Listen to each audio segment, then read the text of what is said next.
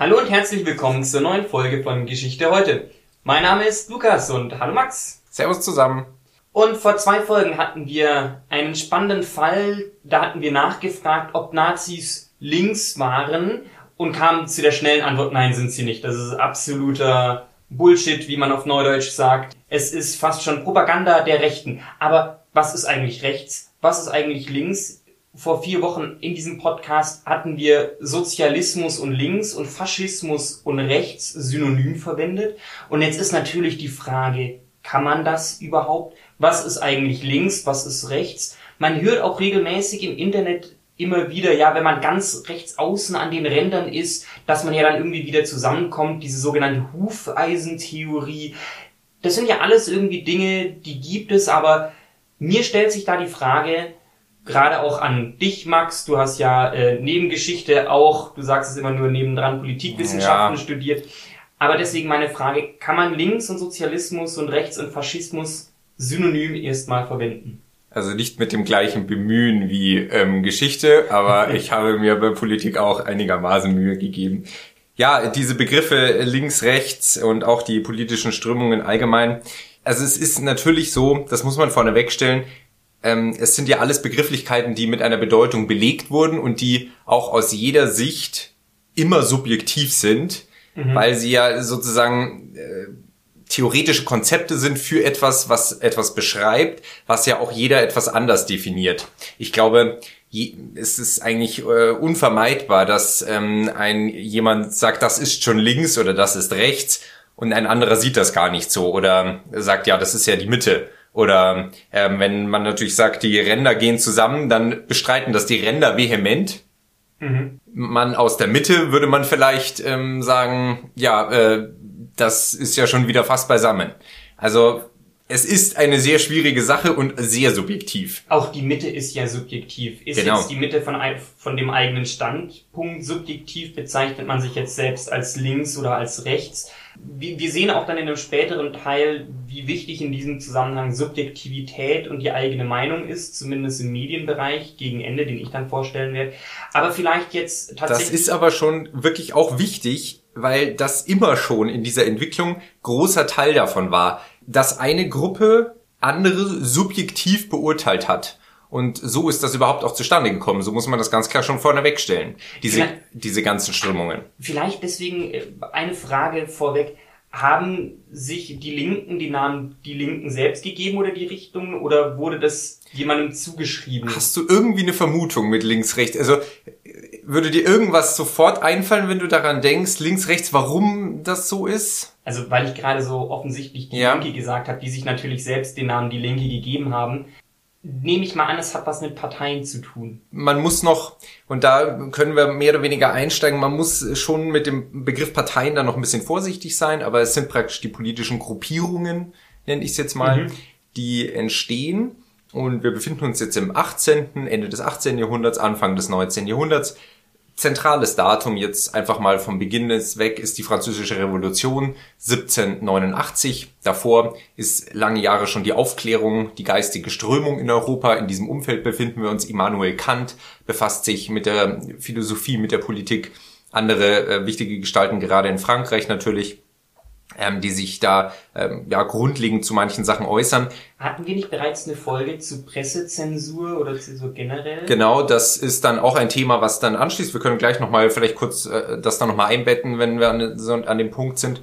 In diesem zeitlichen Kontext sind wir und es geht also um politische Gruppierungen und dieses links-rechts, diese Unterscheidung, die ja eigentlich auf den ersten Blick ja so keinen Sinn macht. Warum ist jetzt rechts rechts und links links?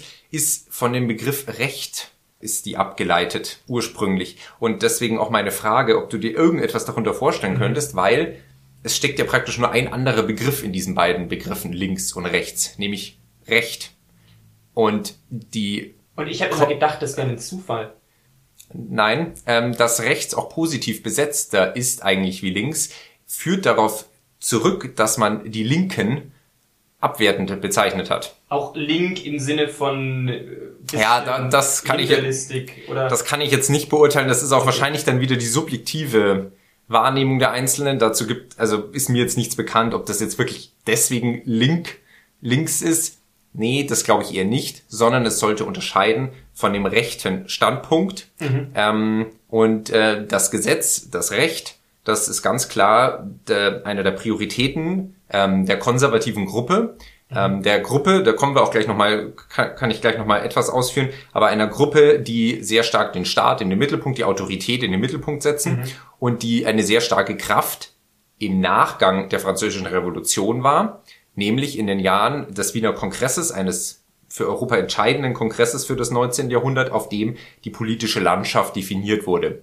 Eine Art Friedensordnung, die auch relativ lange hielt. Und auf dem setzte sich, muss man so klar sagen, die politische Richtung, und das ist auch mit die Geburtsjahre dieser politischen Richtung, der Konservativismus durch.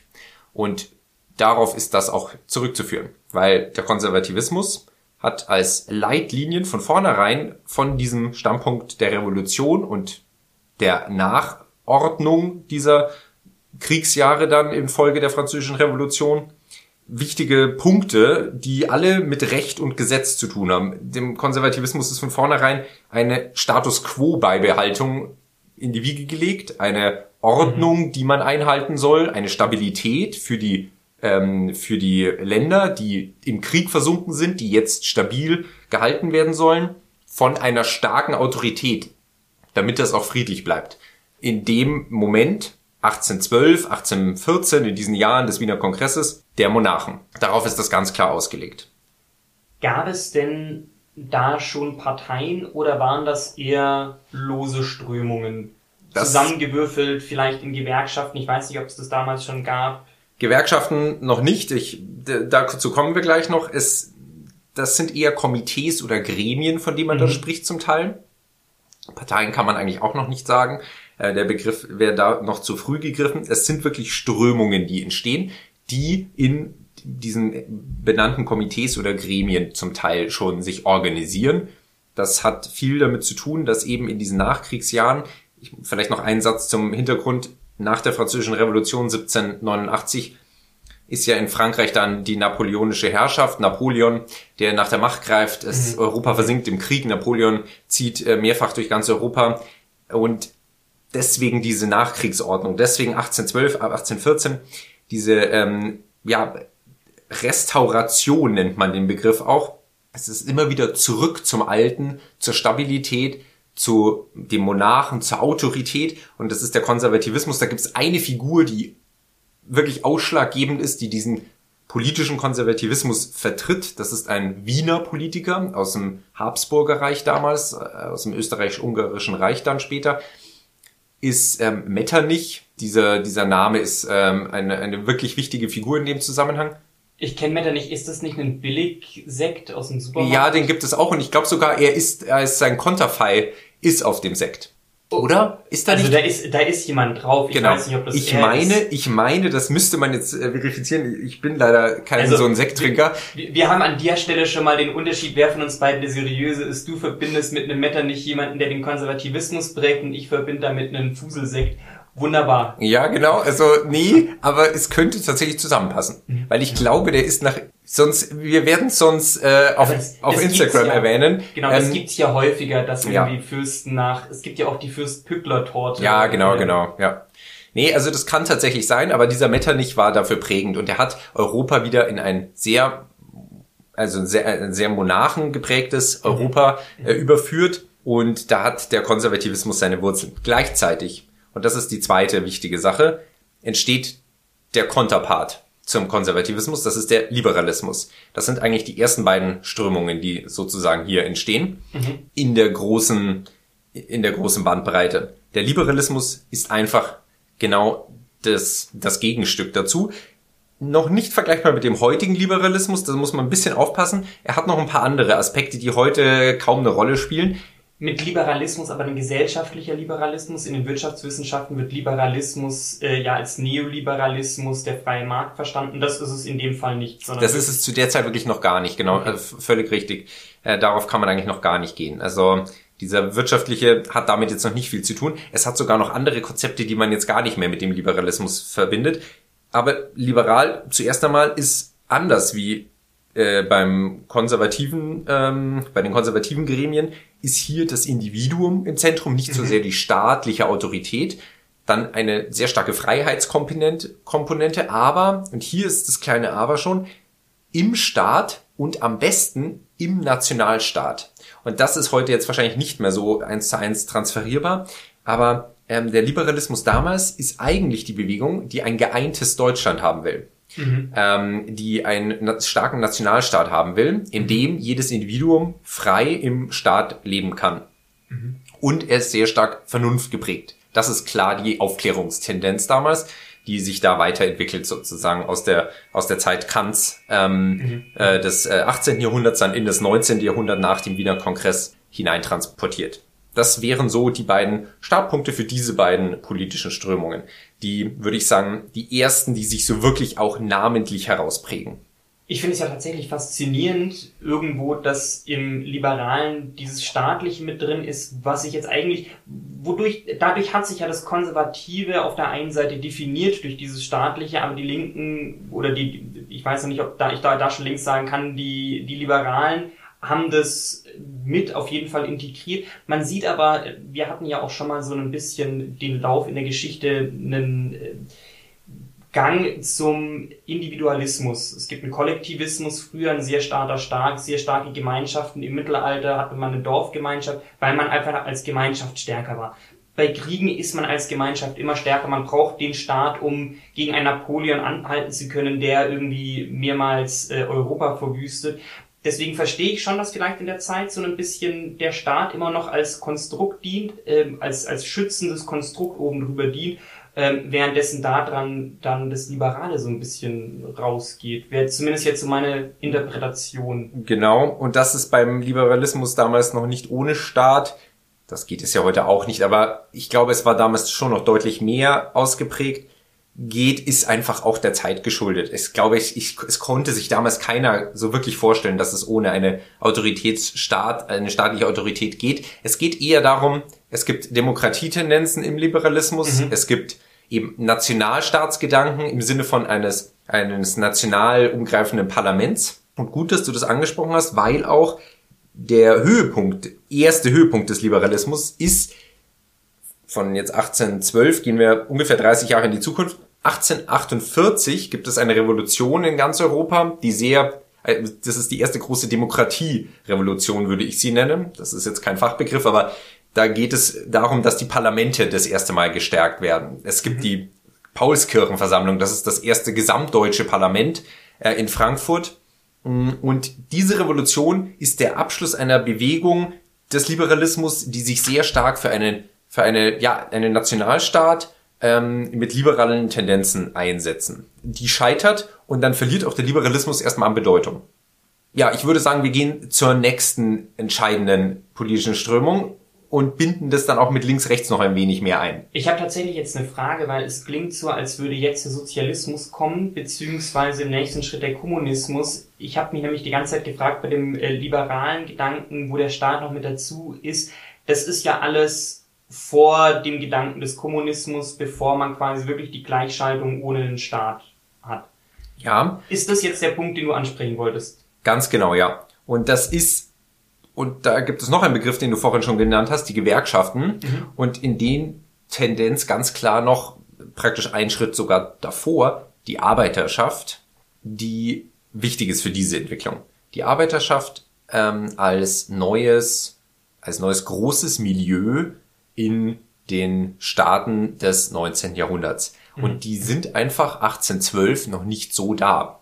In England ist die, äh, die industrielle Revolution schon relativ weit fortgeschritten, aber sie steckt überall in den Kinderschuhen Anfang des 19. Jahrhunderts.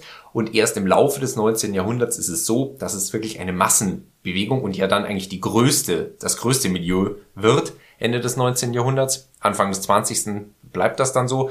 Und das ist die entscheidende Entwicklung für diese neuen Systeme, nämlich Sozialismus und Kommunismus, die beide mehr oder weniger parallel entstehen, besonders in der zweiten Hälfte des 19. Jahrhunderts. Ab dieser Revolution 1848 nimmt das dann an Fahrt auf. Der Liberalismus verliert an Schwung mhm. und ja, und der Sozialismus als neue große Bewegung zum Konservativismus, den's, der relativ beständig bleibt. Ist nur noch eine Randbemerkung dazu, weil wir den dann, glaube ich, nicht mehr so in den Fokus stellen.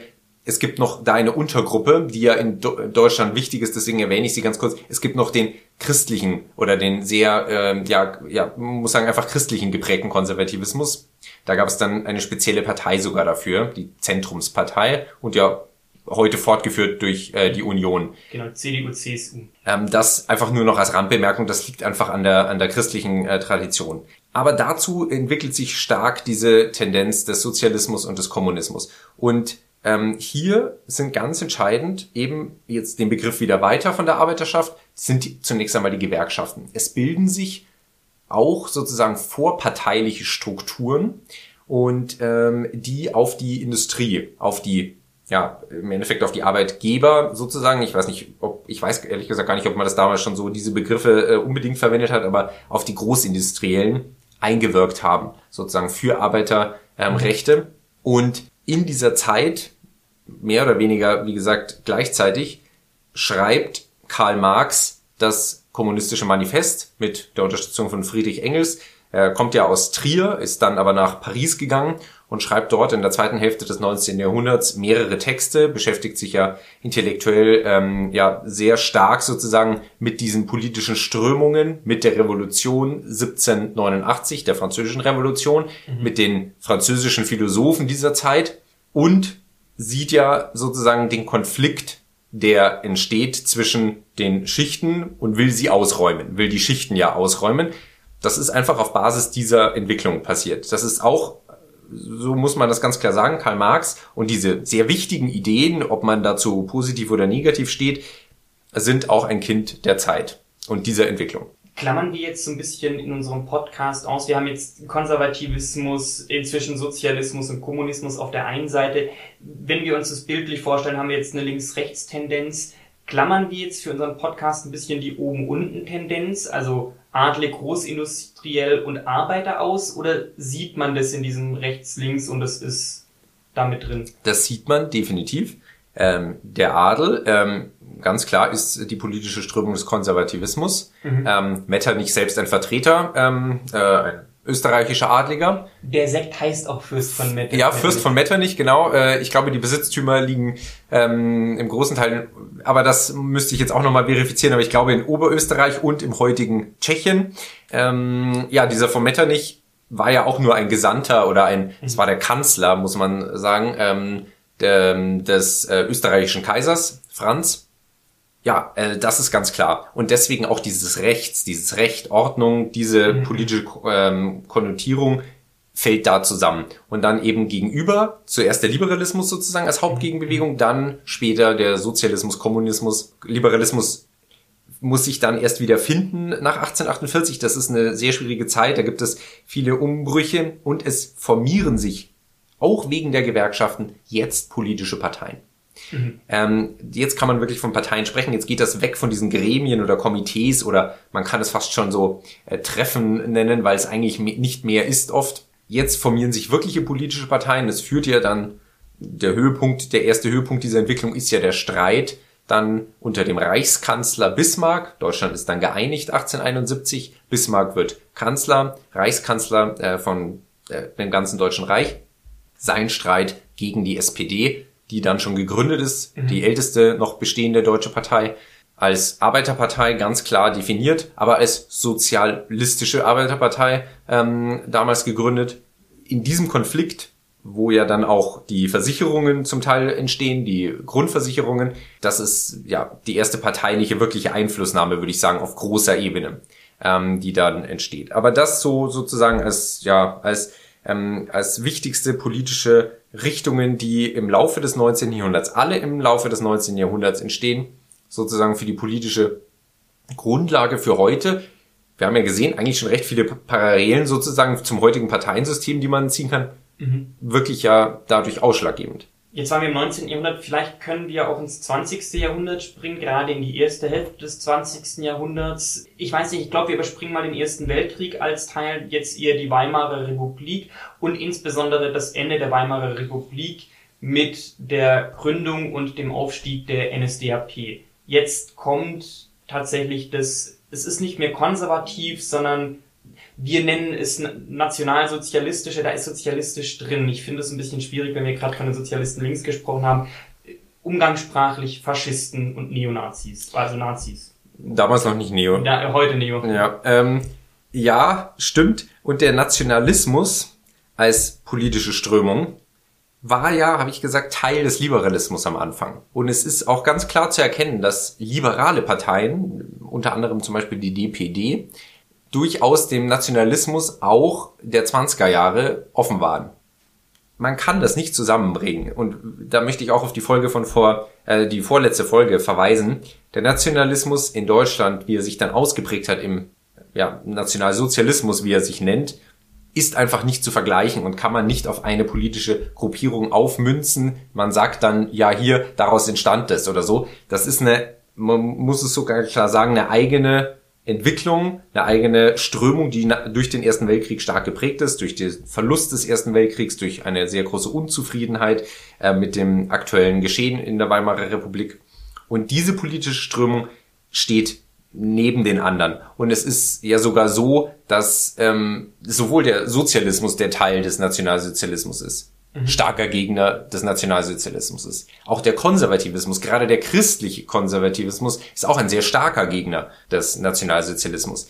Und dann in seiner wieder praktisch etwas bereinigteren Form auch der Liberalismus starker Gegner des Nationalsozialismus war. Also das kann man einfach so nicht äh, wirklich mehr zusammenbringen. Wichtig ist in den 20er Jahren, diese politischen Parteien, die dann schon entstanden sind, da gibt es die großen und die sind vielleicht nur noch ganz kurz eben zu erwähnen. Das ist die SPD für den so sozialistischen Flügel. Mhm. Es gibt auch eine kommunistische Partei, ähm, die KP und es gibt liberale Parteien, die sind recht zersplittert am Anfang der Weimarer Republik, unter anderem die DPD, die DVP, da gibt es ein paar. Und dann gibt es die starke Zentrumspartei sozusagen am, wenn man so will, dann rechten Flügel oder nicht Flügel, nee, äh, auf der rechten Seite, die Zentrumspartei als christlich-konservative Partei.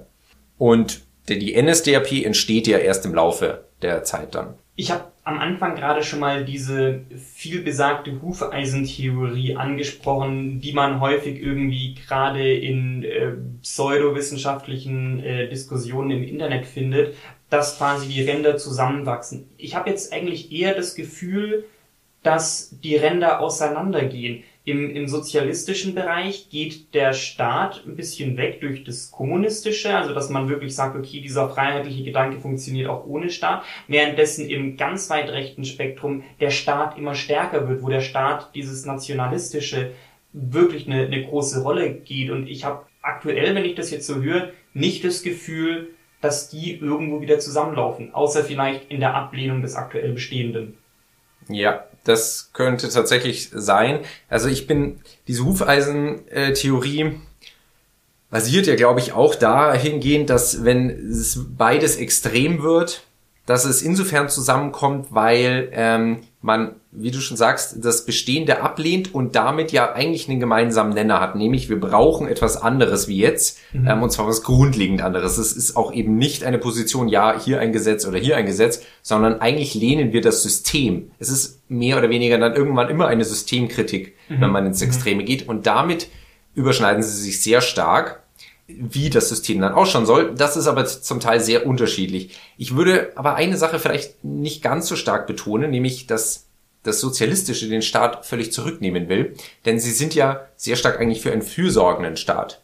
Es mhm. ist ja weniger, also der Sozialstaat soll so schon sehr stark sein. Es soll zwar mehr diese freiheitlichen Rechte geben, die nicht so viel auf Ordnung, Stabilität hin sind, aber eben eher auf so eine ja, Fürsorgeart kann man natürlich, von der anderen Seite wird dann natürlich argumentiert, das ist genauso ein Eingriff. Aber das nur sozusagen. Also das bedeutet nicht unbedingt, dass es gar keinen Staat ergeben soll.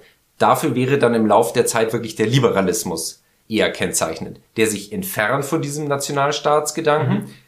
Der wird dann übernommen von anderen Parteien und hin zu einer wirklich eher ohne Staat funktionierenden Politik.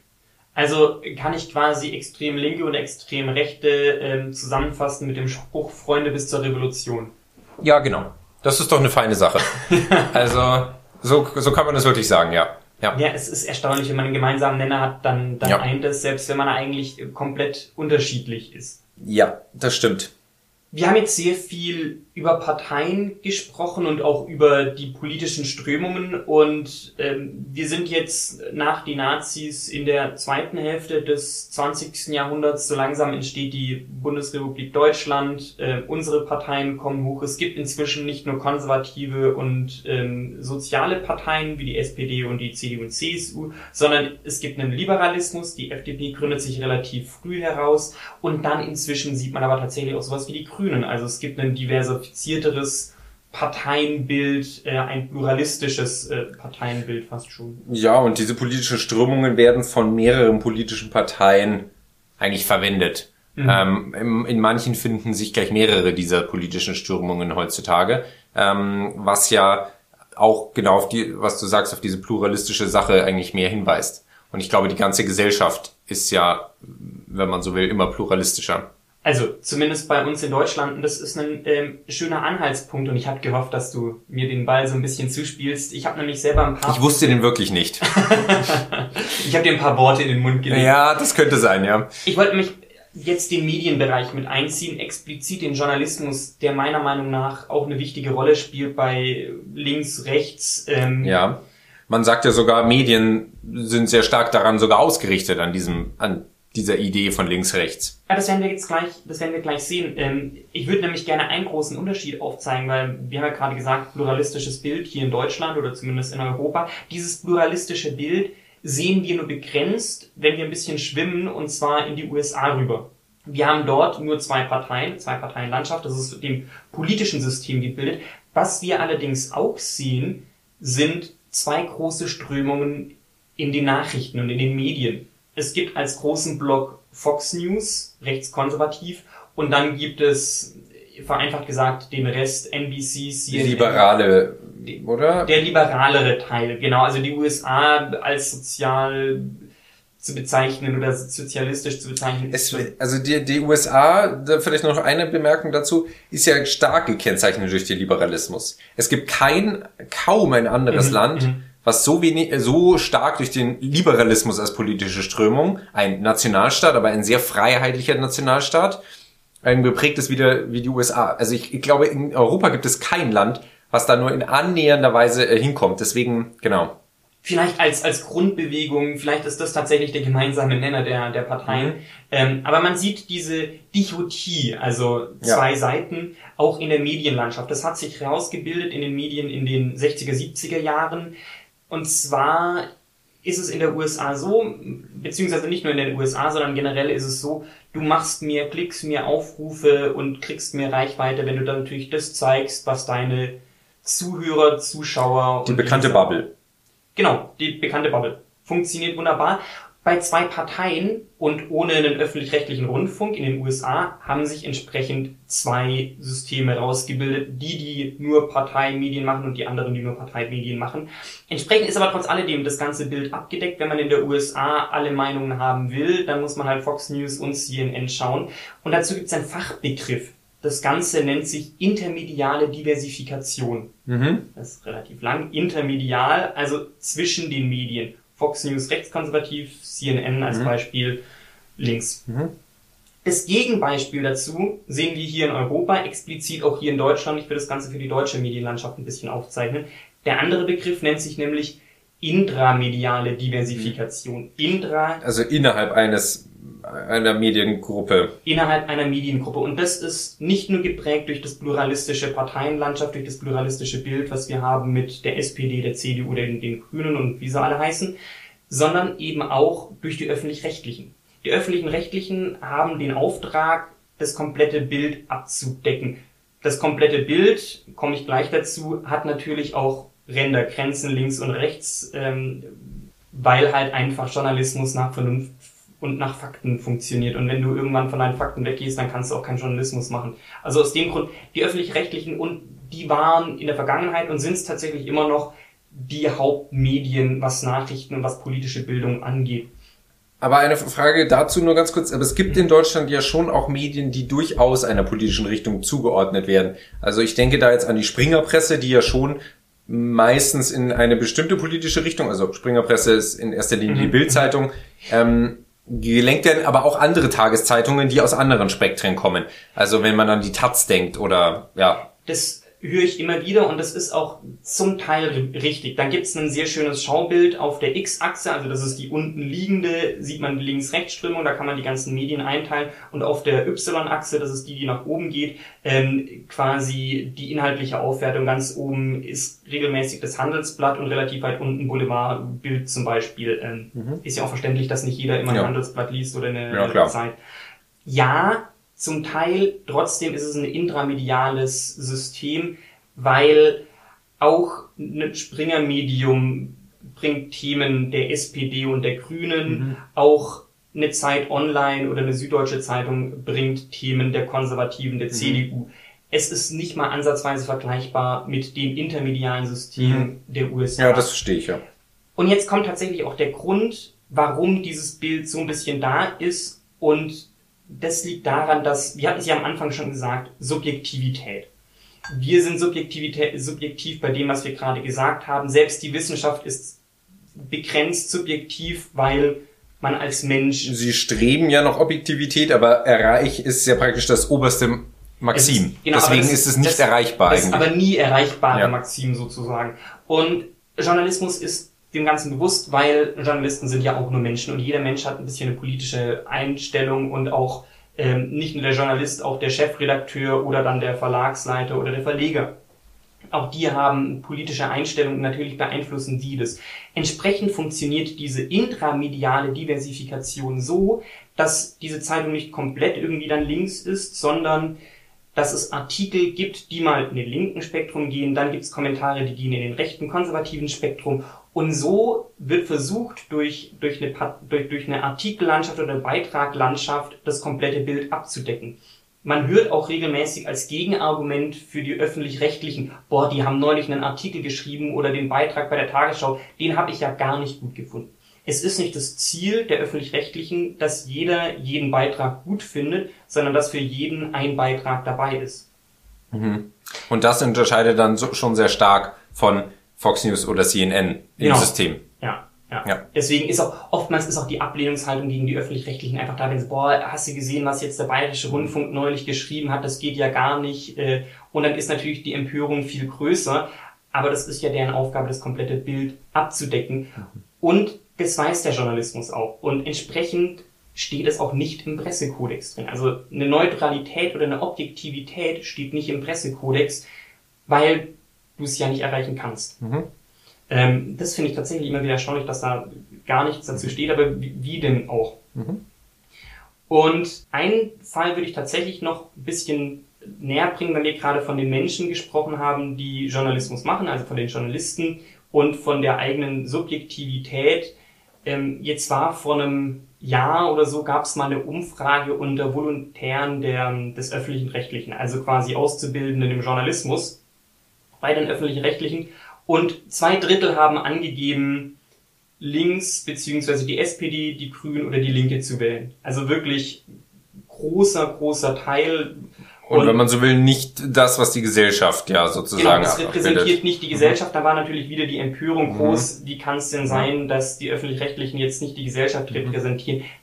Die öffentlichen Rechtlichen repräsentieren die Gesellschaft, nur haben die Journalisten eine eigene Meinung. Aber das ist ja auch irgendwo logisch da ist auch tatsächlich wissenschaftlich erstaunlich wenig danach passiert. Warum denn auch? Ähm, Journalismus versteht sich oft als vierte Macht im Staat, quasi als Korrektiv, um, um zu schauen, regelmäßig einzugreifen, um mit Öffentlichkeit äh, den Staat zu kritisieren, also was antistaatliches. Und wie du ja gerade schon gesagt hast, das ist ja eine soziale linke Strömung ja. irgendwo. Auf der anderen Seite sieht man dieses Bild auch regelmäßig wieder, ähm, wenn es um Polizei und Rechtsextremität geht. Ähm, wenn es heißt, hat die Polizei oder die Bundeswehr ein Problem mit Rechtsextremen, ist die Antwort ja, es ist systematisch, aber mit systematisch ist damit gemeint, dass natürlich jemand zur Polizei geht, jemand zur Bundeswehr geht, zu einer staatlichen Institution, den Staat schützt, der eine konservative, der eine Staats, Staatseinstellung hat, im rechten Spektrum. Natürlich geht dann dieses rechte Spektrum irgendwo, weil es Menschen sind, bis nach ganz rechts. Genauso geht es bei Journalisten bis nach ganz links. Man muss dazu sagen, es gibt sicherlich auch Linke bei der Bundeswehr, es gibt sicherlich auch Rechte bei den Journalisten. Das ist immer in den sozialen Wissenschaften keine verallgemeinernden Aussagen.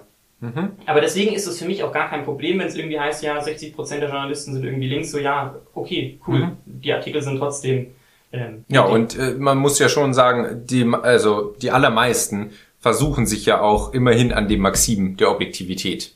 Also natürlich wird es nicht erreicht und natürlich ist alles irgendwie subjektiv, gerade auch Formulierungen oder aber Sichtweisen, aber das ja im Endeffekt der mhm. Konsens ist, wir versuchen möglichst objektiv zu schreiben, abgesehen natürlich von Meinungsartikeln, aber wir versuchen möglichst objektiv zu Bericht erstatten, ähm, ist das ja sozusagen allen als Ziel nahe gelegt. Genau. Und das sehen wir tatsächlich auch in etwas, das von Medienkritikern abgelehnt wird. Ich will es nicht Medienkritiker nennen. Ähm, ich nenne es Verschwörungsdeppen. Äh, die Schwurbler, die sagen, die Medien sind gleichgeschalten. Dieses Gleichschalten der Medien kommt daher, dass natürlich Journalisten nach gewissen Standards arbeiten. Faktenbasiert, wissenschaftsbasiert irgendwo. Und wenn die Wissenschaft, wenn die Fakten ein ganz klares Ergebnis sagen, dann kannst du da keine Diversifikation herstellen. Dann muss man das sagen, was es ist. Nehmen wir jetzt keinen komplizierten Fall wie Corona, nehmen wir den Wetterbericht. Wenn der Wetterbericht sagt, ja, okay, mit 90-prozentiger Wahrscheinlichkeit regnet es morgen, dann sagen alle Wetterberichte, ob das jetzt der vom ersten ist oder der von, keine Ahnung, Focus Online, morgen wird's regnen. Dann hat das nichts mit Gleichschaltung zu tun, sondern dass die Faktenlage einfach gleich ist. Und niemand würde dann behaupten, ja, die Wetterberichte mhm. sind gleichgeschalten, nur weil man gerne morgen wandern gehen würde und äh, Sonnenschein hätte. Ja, das stimmt, ja. Das ist, finde ich, immer wieder so kritisch, wenn Leute dann von Gleichschaltung der Medien sprechen, aber die, die mhm. Landschaft ist divers es reicht tatsächlich auch in Deutschland, wenn man ein Medium liest. Ähm, man braucht nicht ein Abo von der Welt, der Süddeutschen Zeitung, der Zeit und vom Handelsblatt. Es reicht, wenn man eins hat. Es gibt ja auch die verschiedenen Ressorts. Auch ein Handelsblatt hat gesellschaftliche Ressorts, auch eine Zeit hat wirtschaftliche Ressorts. Auch da hat man wieder eine Diversifikation mhm. drin.